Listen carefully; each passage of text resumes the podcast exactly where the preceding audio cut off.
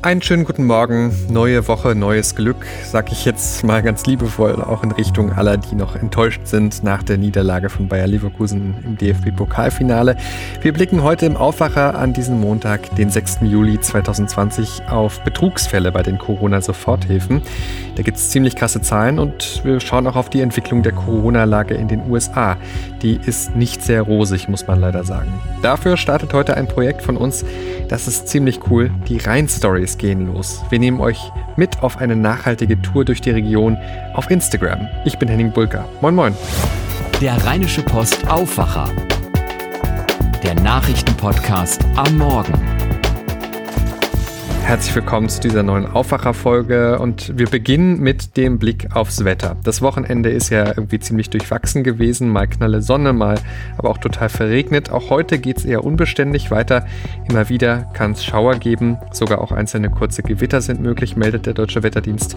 Wirklich sommerlich sind die Temperaturen nicht mit 17 bis 21 Grad ziemlich kühl, eher frühlingshaft.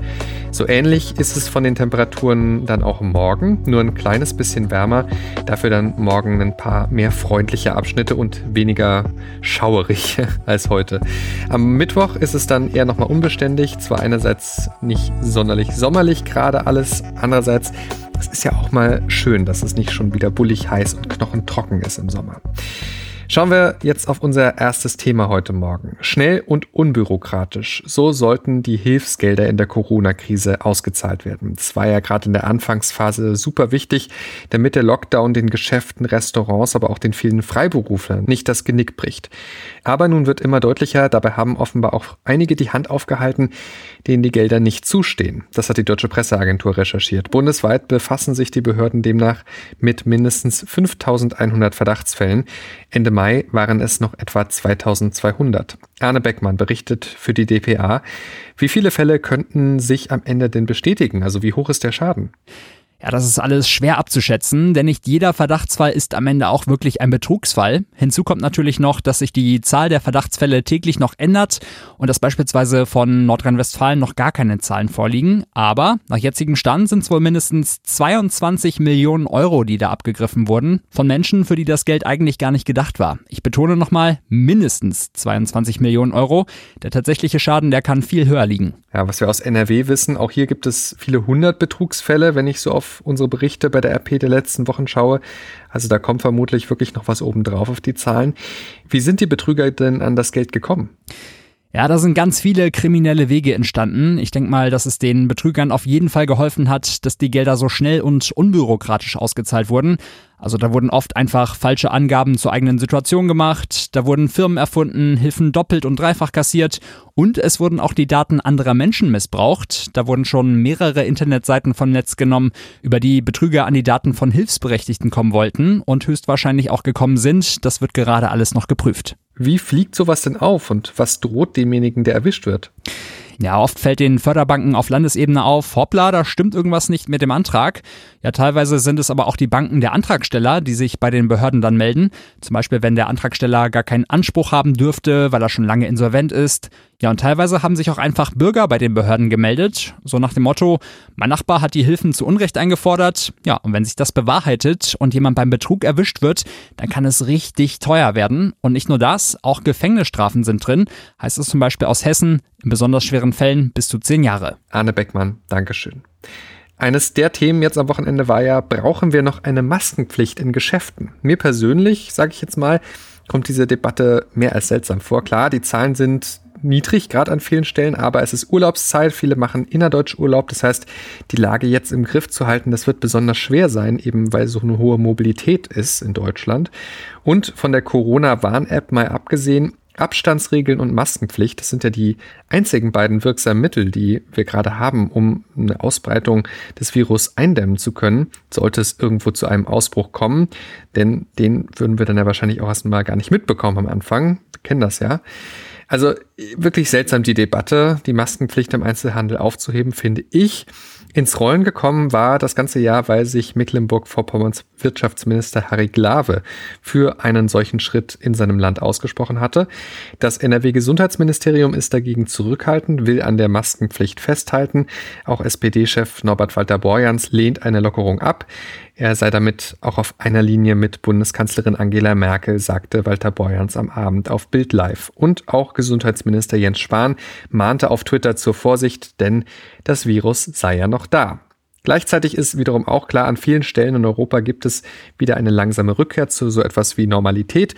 Der Eiffelturm in Paris, der ist ja schon seit kurzem wieder für Touristen geöffnet. Heute zieht ein weiteres Wahrzeichen nach. Der Louvre öffnet wieder seine Türen, aber mit deutlich weniger Besuchern kennen wir ja auch äh, aus Museen hier aus Deutschland solche Maßnahmen in die USA reisen. Das ist aber wohl weiterhin keine gute Idee. Die USA haben in den vergangenen Tagen mehrmals in Folge Rekorde gebrochen bei der Anzahl der nachgewiesenen Corona-Infektionen binnen 24 Stunden. Drei Tage in Folge lagen die Zahlen Ende vergangener Woche nach Angaben der Johns Hopkins Universität über 50.000, so viele wie nie zuvor seit Beginn der Pandemie. Bevor wir auf die ganzen USA schauen, der Blick nach New York. Die Stadt, die niemals schläft, war lange das Zentrum der Pandemie. Mittlerweile steht sie aber besser da. Heute kann die nächste Lockerungsphase starten. Christina Horsten berichtet aus New York für die DPA. Wie ist denn die Corona-Situation jetzt bei euch? Ja, New York war ja eine Zeit lang wirklich das Epizentrum der Corona-Pandemie in den USA. Also die Millionenmetropole hatte zeitweise im März, im April 600 Tote pro Tag. Und diese Zeiten sind Gott sei Dank vorbei. Die Zahlen sehen ganz gut aus. Sie sinken, anders als in vielen anderen Bundesstaaten der USA im Moment. Also da ist New York im Moment auf einem ganz guten Trend. Und was ist der Stand bei den Lockerungen? Ja, genau, weil die Corona-Zahlen so vergleichsweise gut sind, wie sie sind, hat New York Lockerungen schon vorgenommen und will weitere vorgenommen. Jetzt kann die dritte Phase starten und das bedeutet zum Beispiel Nagelstudios und Tattoo-Studios dürfen wieder aufmachen. Was eigentlich auch geplant war, war, dass Restaurants auch innen wieder aufmachen dürfen. Bisher sind die nur außen auf. Das musste dann aber doch abgesagt werden, weil da einfach zu viele schlechte Nachrichten aus anderen Bundesstaaten kamen, sodass das nun geschlossen bleiben muss. Sag mal, wann kann man denn wieder nach New York reisen? Ja, ich werde ganz oft gefragt, natürlich von vielen Freunden, Familie aus Deutschland, wann können wir denn endlich wieder nach New York kommen? Es ist ja einfach ein Sehnsuchtsort für so viele Menschen weltweit, normalerweise weit mehr als 60 Millionen Touristen im Jahr. Die sind gerade alle nicht da, vor allem die aus dem Ausland, denn für viele Länder gelten ja noch Einreisebeschränkungen. Also die meisten Deutschen dürfen ja gerade gar nicht in die USA reisen und wann das sich wieder ändert, das ist noch nicht absehbar. Aber in New York ist derzeit auch einfach ja vieles nicht auf, der Broadway, die Metropolitan Oper, all das. Also ich habe mich mit vielen Leuten hier unterhalten und was die so ihren Freunden und Familie sagen. Die optimistischen sagen vielleicht noch dieses Jahr, aber die meisten sagen vor Frühjahr nächstes Jahr hat es eigentlich keinen Sinn, nach New York zu kommen. Danke, Christina Horsten. Schauen wir auf die ganzen USA, da geht die Zahl der Infektionen mittlerweile auf die drei Millionen zu. Es gibt um die 130.000 Tote zu beklagen. DPA-Korrespondent Sören Gies an der US-Westküste. Es sieht gar nicht gut aus also, aber mindestens einer sieht das anscheinend ja nicht so. Präsident Trump hat trotz dieser Zahlen tatsächlich den Kurs seiner Regierung gelobt. Ja, sogar gleich mehrfach am Wochenende. Mein absoluter Favorit ist das hier vom Samstag. Now we have ich darf mal sinngemäß übersetzen, wir haben jetzt fast 40 Millionen Menschen getestet. Wer viel testet, hat auch viele Fälle, aber 99 Prozent sind total harmlos. Und zwar sind die so harmlos, dass am selben Tag, an dem er das gesagt hat, fast 700 weitere Menschen hier in Amerika an den Folgen ihrer Corona-Erkrankungen gestorben sind. Samstag war ja nun auch noch Independence Day, der Nationalfeiertag, 4th of July. Viele Events und Höhenfeuerwerke waren abgesagt. Ähm, wie wurde da gefeiert? Waren die Amerikaner vernünftig und haben Menschenansammlungen gemieden?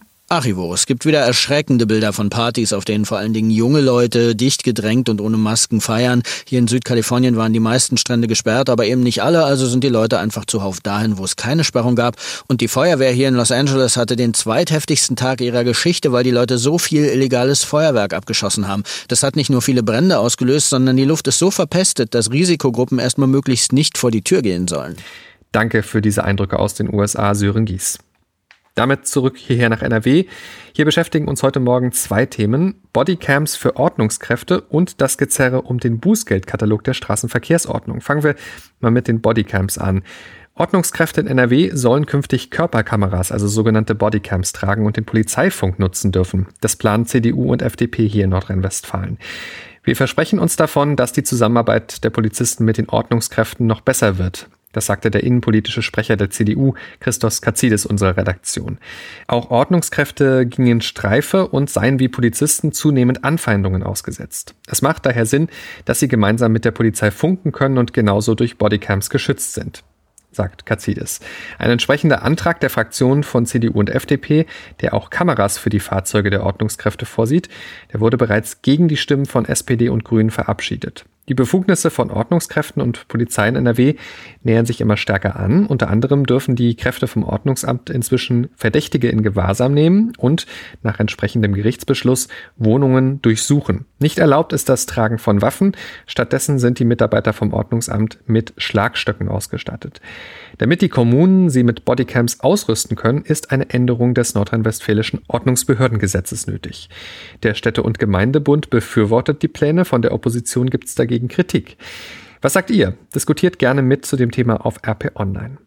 Außerdem beantworten wir dort alle Fragen rund um den Bußgeldkatalog im Straßenverkehr, denn da ist die Lage gerade, naja, undurchsichtig. Ende April ist ja eigentlich ein neuer Bußgeldkatalog in Kraft getreten mit härteren Strafen für Raser, aber zum Beispiel auch für Autofahrer, die auf Radwegen parken. Problem ist nur, der Katalog ist wohl ungültig, weil das Bundesverkehrsministerium verpasst hat, die Rechtsgrundlage für Fahrverbote richtig zu nennen. Heißt, wenn ihr jetzt geblitzt werdet, dann gilt erstmal weiter der alte Katalog. Die Frage ist nur, was ist mit laufenden Verfahren? Was, wenn der Führerschein schon weg ist? Und wie geht das jetzt weiter? All das klären wir bei uns auf RP Online. Und jetzt eine kurze Botschaft in eigener Sache. Hallo und herzlichen Dank, dass ihr unsere Podcasts hört. Mein Name ist Helene Pawlitzki und ich kümmere mich bei der Rheinischen Post um unser Audioangebot. Und ich habe jetzt einen Tipp für euch, die Hallo Sommer Aktion der RP. Die bringt euch den Sommer nach Hause. Wir begleiten euch mit spannenden Tagestipps für den Urlaub vor eurer Haustür. Reist mit unserer Landpartie durch die Region und erlebt tolle und abwechslungsreiche Ausflüge. Wir bringen euch an Orte, die ihr bislang vielleicht noch gar nicht kanntet. Unsere tollen Sommerangebote auf einen Blick findet ihr unter rp-online.de slash hallosommer 2020. Und was ihr außerdem nicht verpassen dürft, unser großes RP Sommergewinnspiel. Wir haben für euch sechs attraktive Gewinne im Gesamtwert von 5000 Euro. Zum Beispiel könnt ihr einen unvergesslichen Sommer im Hotel Almina inklusive Verwöhnpension in Südtirol gewinnen oder einen fantastischen Aufenthalt im Hotel Aquadome im Ötztal. Gestaltet euch euren Sommerurlaub mit 500 Euro Bargeld ganz nach eurem Geschmack oder versucht euer Glück mit einem Glücksspirale Jahreslos von Westlotto.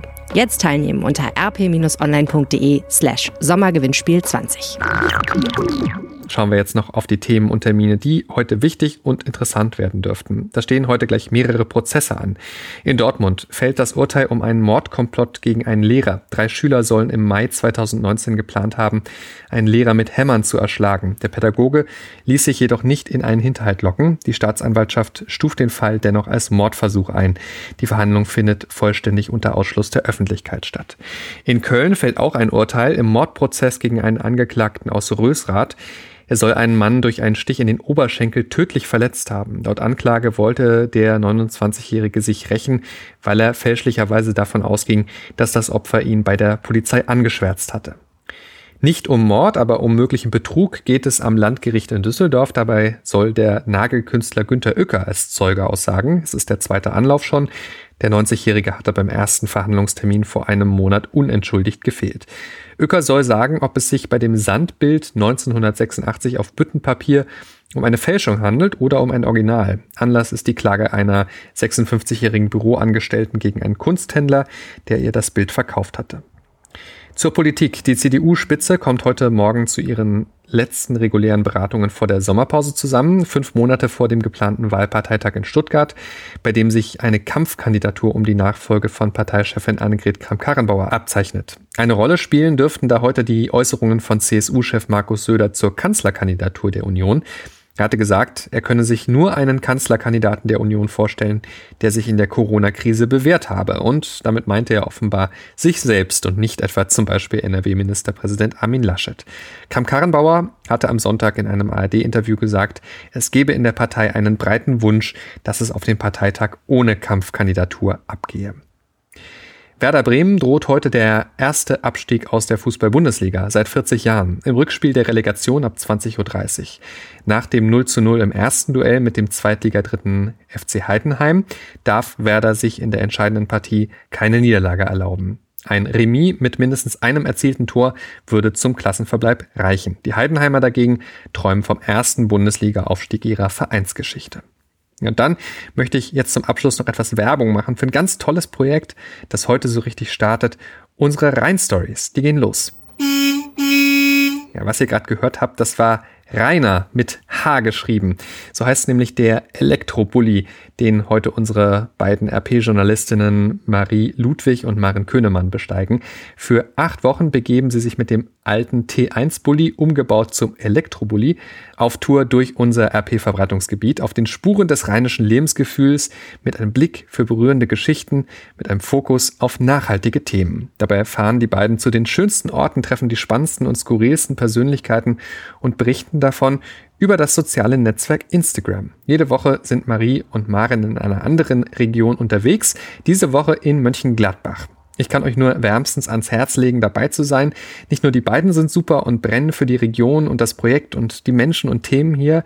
Auch der Bulli, der ist echt super hübsch geworden. Also das solltet ihr euch auf jeden Fall anschauen. Und ich kann euch versprechen, dass ihr mit den Rhein-Stories viele Ecken und Menschen in NRW entdecken werdet, die ihr vorher nicht kanntet. Schaut deshalb auf unserem Instagram-Kanal Rheinische Post vorbei und klickt auf Abonnieren. Wenn ihr kein Instagram habt, lasst euch von jemandem zeigen, der es benutzt, wie das geht. Ansonsten die schönsten Erlebnisse dokumentieren wir auch auf rp-online.de slash Rheinstories. Dort findet ihr auch den eigenen Rheinstories Podcast. Erscheint immer am Wochenende mit einem Rückblick auf die Woche der beiden. Also gute Fahrt, Marie und Maren bei den Rheinstories und äh, immer genug Strom im Bulli-Tank. Das war der Rheinische Post Aufwacher vom 6. Juli 2020. Habt ihr Feedback für uns? Vielleicht dazu, dass wir jetzt ein bisschen anders klingen. Das habt ihr bestimmt mitbekommen. Oder generell zum Podcast. Schreibt uns gern an aufwacher.rp-online.de. Ich bin Henning Bulka, auf Twitter at San Pietro. Habt jetzt einen guten Start in die neue Woche. Bis bald. Ciao, ciao. Mehr bei uns im Netz www.rp-online.de